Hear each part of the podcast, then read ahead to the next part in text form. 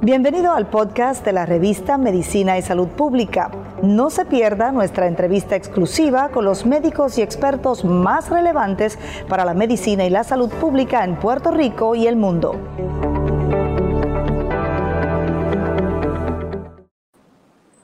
Saludos amigos y amigas de la revista de Medicina y Salud Pública. Soy Grenda Rivera. Es un placer compartir nuevamente con ustedes. En esta ocasión les estoy dando la bienvenida a una conversación muy personal. Estaremos hablando sobre lo que significa, lo que implica vivir con mieloma múltiple. Y distinto a como hacemos la mayoría de las veces que cuando abordamos temas de salud procuramos a los especialistas, a las personas que han estudiado y que día a día de alguna manera manejan distintas situaciones, eh, condiciones de salud y, y a las personas. Bueno, en esta oportunidad vamos a aprender de la experiencia, pero de la voz de una paciente. Así que de inmediato les presento a Lourdes Estrada Amador, quien generosamente no solo comparte su tiempo, sino también su historia. Bienvenida, Lourdes, ¿cómo estás? Todo bien, gracias a Dios. Qué bueno. ¿Cómo te has sentido? ¿Cómo te sientes en estos momentos? Pues en estos momentos me siento bien. Este, trabajando, ¿verdad? Con mi, con mi salud en mis terapias al momento. este, pero me siento muy bien. Qué bueno. Me alegro mucho por eso. ¿Cuánto tiempo llevas manejando esta condición, mieloma múltiple? Pues mira, el Sí, en el 2018, en octubre, se me dio el diagnóstico. Del 2018 al momento, sigo en tratamiento. Claro, en agosto del año pasado se me hizo el trasplante eh, autólogo, pero tengo que seguir con mis terapias de mantenimiento. Y pues al momento, eh, todos los meses, este, y mis visitas de rutina con mi doctor, el doctor Joel López Figueroa, y dándome seguimiento. Y día a día, es lo importante, estar bien positiva. Definitivamente eso es importante. Eh, se ha documentado en la ciencia y lo dicen médicos, lo dicen pacientes de, condiciones eh, crónicas, incluso que la actitud ayuda muchísimo, no solamente a manejar eh, el malestar o los síntomas de la enfermedad, sino también a superarla y a uno sobreponerse. Lourdes, vamos, yo quiero aprovechar este, esta conversación contigo y esta oportunidad que tú nos das para, mientras aprendemos de tu experiencia, también aprendemos de la condición. Eh, y supongo que tú te habrás ya documentado bien. Sí, bastante. ¿Cómo, cómo, explícanos en tus palabras qué es mieloma múltiple? Pues mira, mieloma múltiple es un cáncer en la sangre, ¿verdad? Este, hay pacientes que nos afecta, como el caso mío, eh, los huesos, tenemos lesiones, se llaman lesiones líticas. En mi caso, ¿verdad? Cuando yo empecé con la condición, en ese momento yo trabajaba y a mí me empezó un dolor en mi pierna izquierda. Y estuve, te diría, más o menos dos meses con la molestia, pensando que a lo mejor era un espasmo muscular.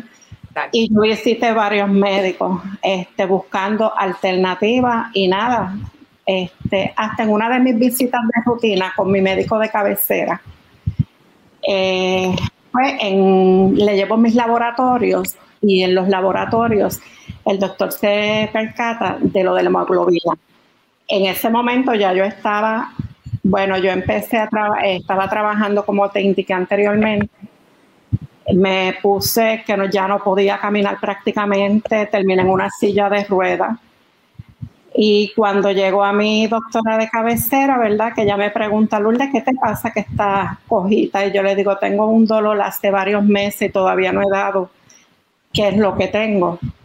Y ella me dice, mira, cuando ve los laboratorios me dice, yo te voy a referir al hematólogo, oncólogo, porque es que la hemoglobina me está bajando y ya, ya llevaba varios meses que ya me estaba monitoreando. Pero en ese momento, pues ya la hemoglobina estaba en 9 y ella pues ahí hizo una alerta y me refiere.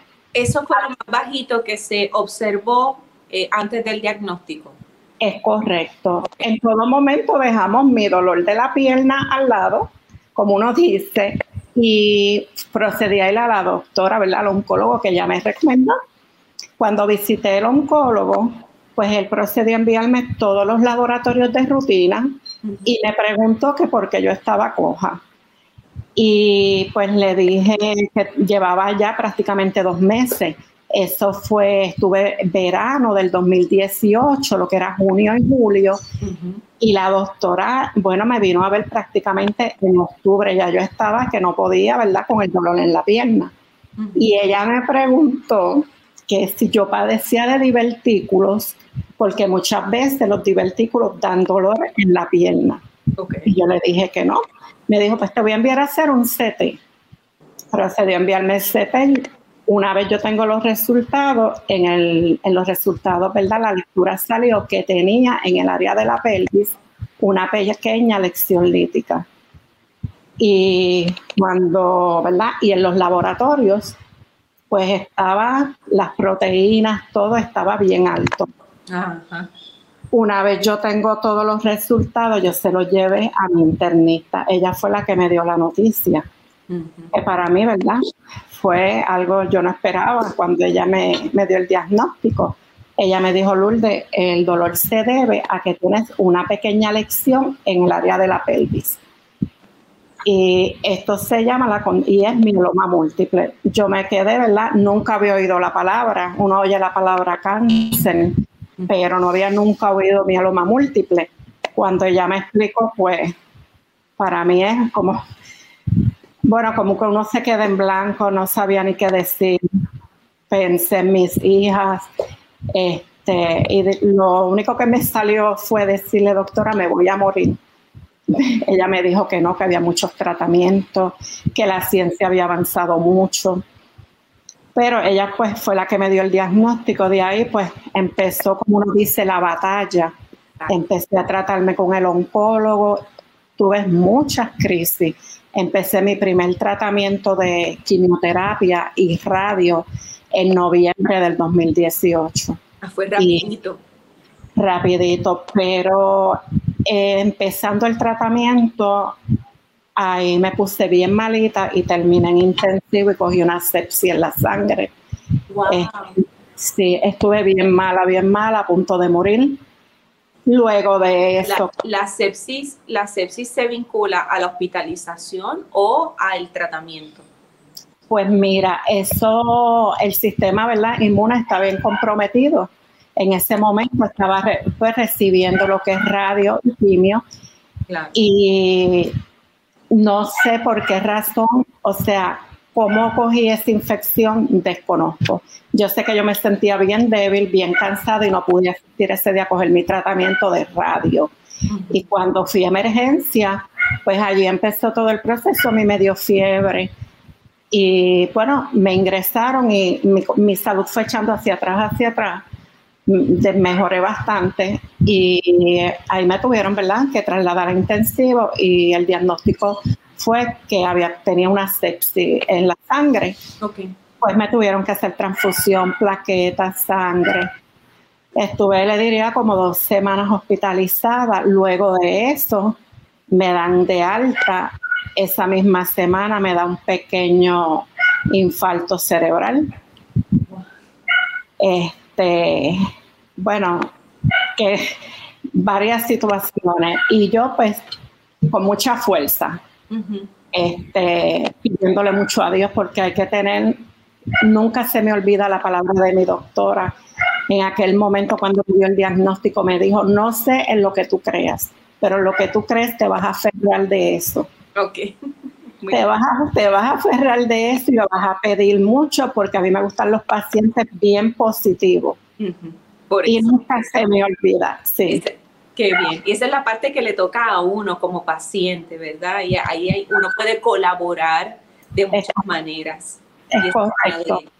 Sí, y seguir las instrucciones del médico es lo primordial también. Este, pero luchando, luchando, y para mí era un reto. Este, yo lo veía como me ponían esta piedra en el camino, yo tengo que sacarla y seguir y seguir. Y le diría, en el 2019 eh, tuve la primera fractura en la pierna izquierda, eh, el fémur partió. Estando el fémur. el hueso más fuerte del cuerpo. esa, eso mismo iba a decir, el fémur es el hueso más grande y el más fuerte, del cuerpo. Ese es el que uno no quiere eh, que se fracture. Y estando cogiendo radioterapia. Wow. a causa, ¿verdad? Cuando a mí se me dio el diagnóstico en el 2018, pues fueron unas noticias, todo me cambió de momento, porque tuve que dejar mi trabajo casi de 20 años. Este, no podía trabajar porque el médico me había dicho que en cualquier momento la pierna podía ¿verdad? tener fractura y fue en el 2019 que tuve la primera ¿verdad? fractura. ¿Y esa fractura eh, eh, cómo ocurrió? Pues ocurrió, eh, yo iba a ir a coger mi segunda radioterapia por segunda vez, porque luego que yo cumplí en el 2018 mis radioterapias que me envió el radiooncólogo, terminé mi tratamiento porque se me hizo el diagnóstico en la pelvis, pero en la C7 en la, columna también tengo, tengo unas manchas. Y así que cogí en la columna y en la pierna. Este, ya en el 2019 me salieron unas manchas nuevamente en la pierna izquierda por la rodilla. El doctor me había dicho que ya la pierna estaba un poco delicada y tuve que volver a coger radio y en mi segunda radio ahí fue que tuve la fractura cuando iba al hospital. ¿Eso fue eh, en una caída, caminando? de la nada, o sea, en esta condición uno, ¿verdad? hay que cuidarse mucho los huesos porque están débiles y alzando algo fuerte puedes tener fractura. Y yo vivo en apartamento, cuando iba a subir la escalera, que solamente puse, ¿verdad? El pie para subir, ahí mismo la, pierna falló y ahí mismo partió. Increíble. Este, Increíble. Y entonces pues me operaron y en ese momento también yo estaba en mi tratamiento de radio y de quimio. Así que yo me ponía a pensar, yo no quiero perder mi tratamiento. Sabía que el proceso de recuperación, porque tuve una semana en la cama que no podía hacer nada. Este, sabía que me tenía que levantar de ahí, pero el proceso iba a ser un poco lento en lo que yo cogía terapia, volvía a caminar un poco. Así que yo no quería detener el tratamiento una vez pasó la semana, yo le, digo a mi oncólogo que yo quería coger, seguir, ¿verdad? Tomando mis terapias, que yo iba a volver a, a retornarla. Y entonces lo que hacía era que como no podía caminar, mi esposo en la silla de ruedas, yo me sentaba, me llevaba hasta la escalera y yo subía de escalón en escalón hasta llegar a la parte de arriba para poder montarme en mi vehículo y así yo pude terminar en aquel momento todo, todo mi tratamiento. Lo que era.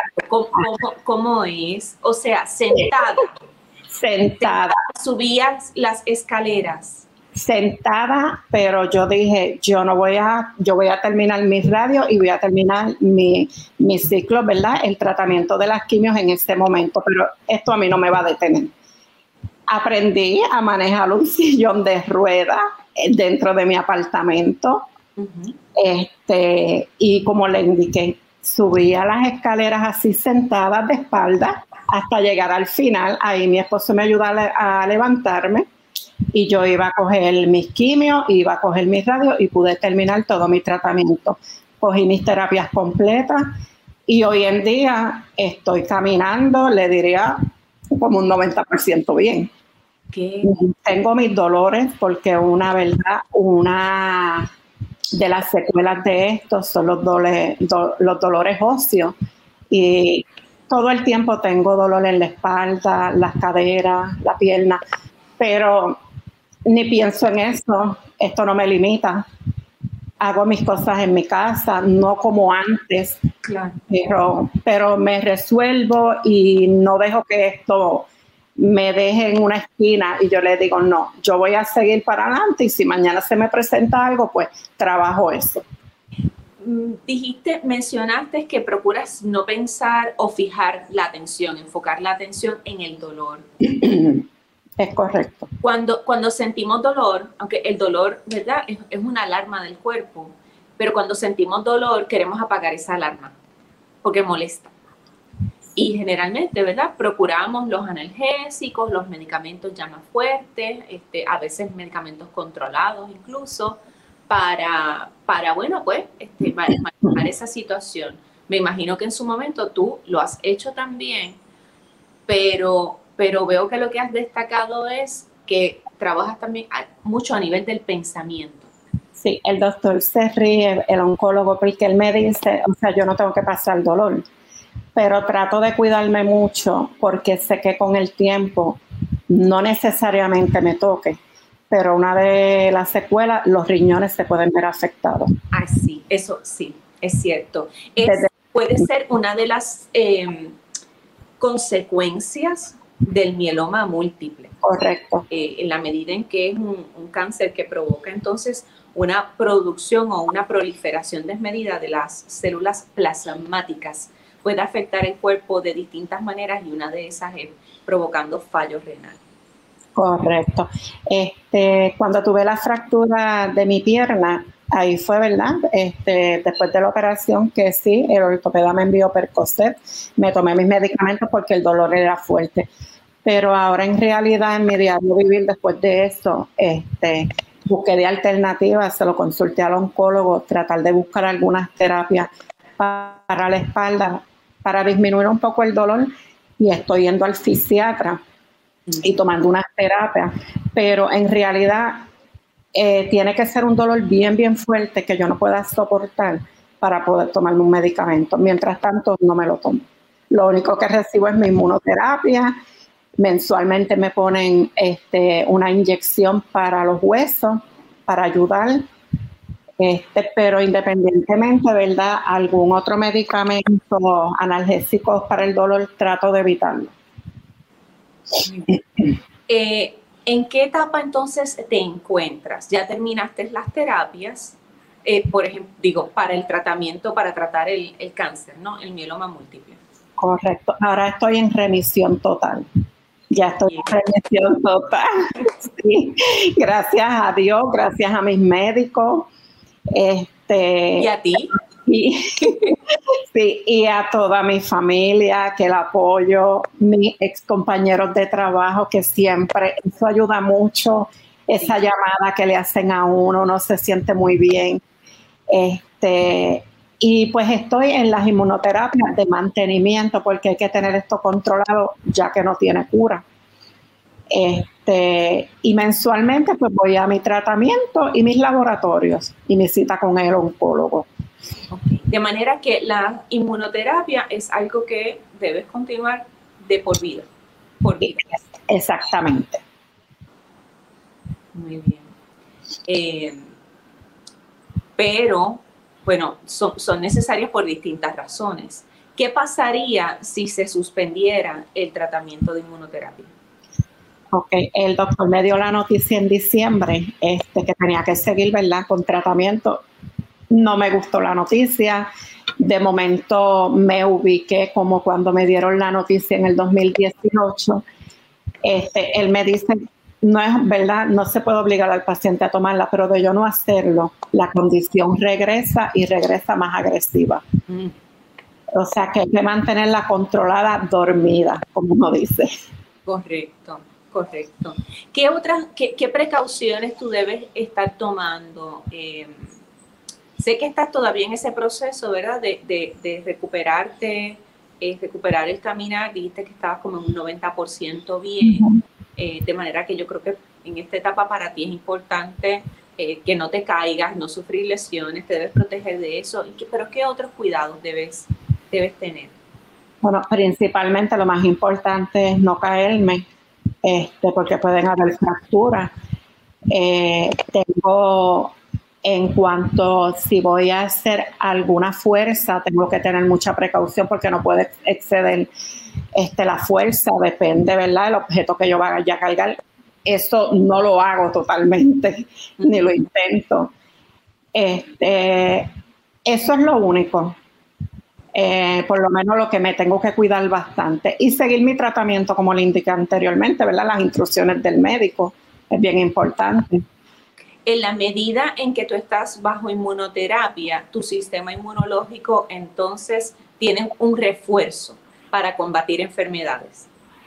Sí, yo estoy ahora mismo este, en el proceso ¿verdad? de mis vacunas. Ya tengo mis cinco vacunas que me las administraron después de cuando cumplí mis seis meses del trasplante. Me tengo que cuidar mucho porque el sistema siempre va a estar comprometido, ¿verdad? Y tomando las precauciones. Claro.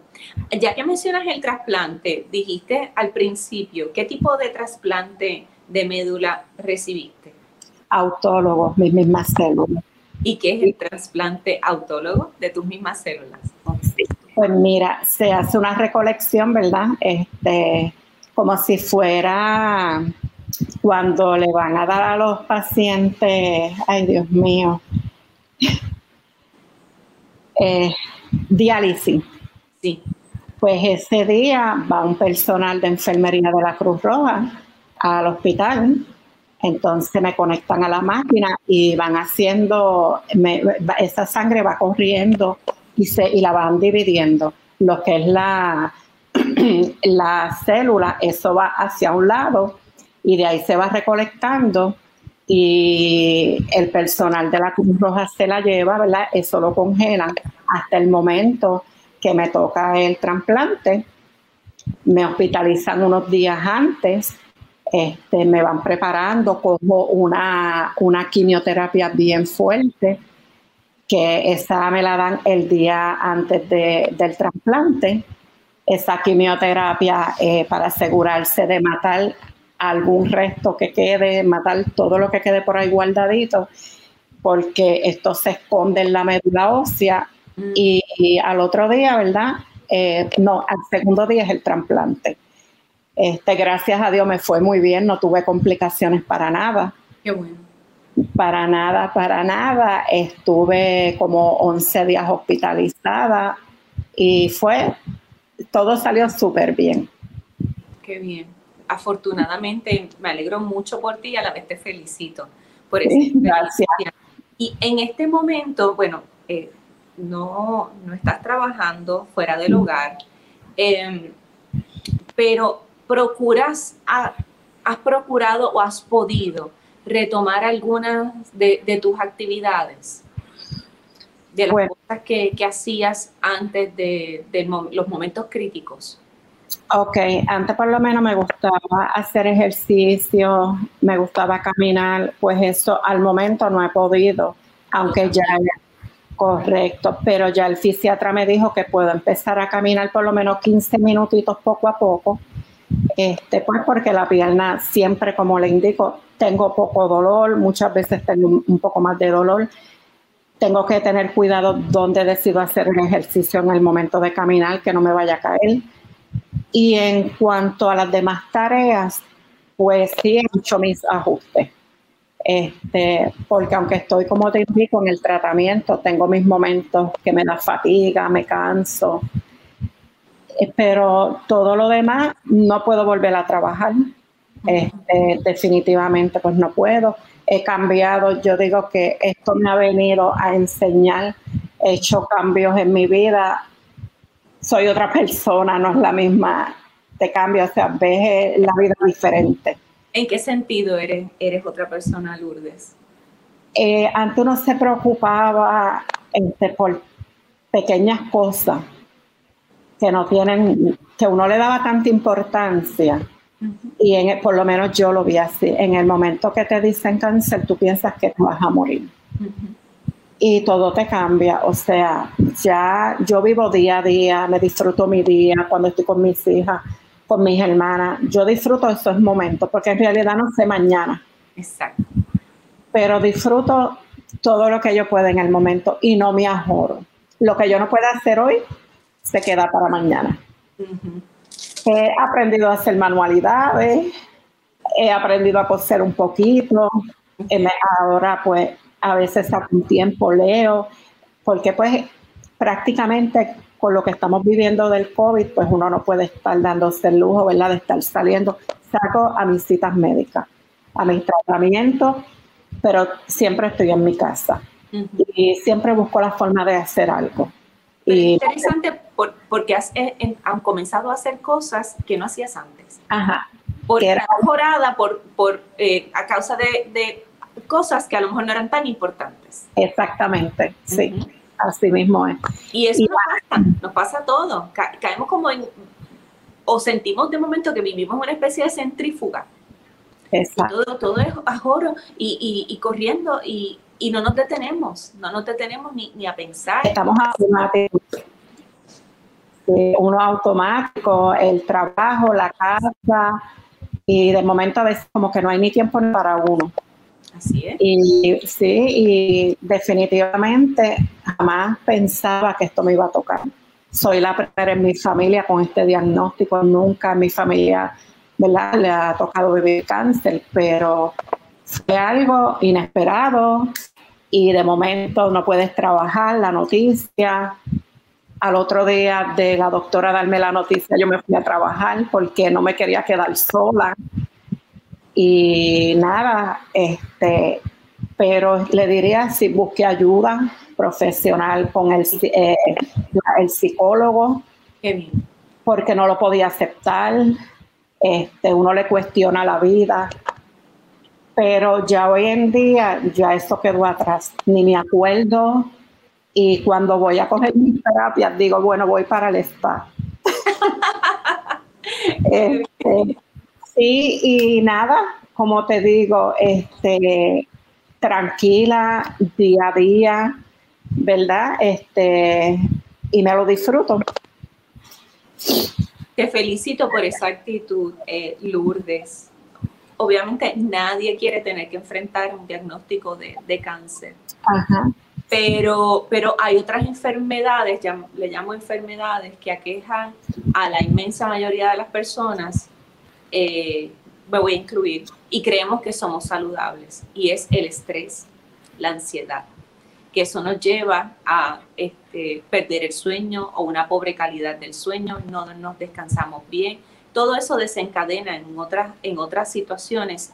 Y, pensamos que estamos saludables por, por no padecer quizás este, una, una condición o no tener que enfrentar una condición como el cáncer pero, pero, pero estamos enfermos en, en otro sentido y no hay calidad de vida, no hay calma, no hay calma ni, ni disfrute, ni nos disfrutamos de las cosas eh, sencillas que por lo general son realmente las que más nos llenan y nos satisfacen.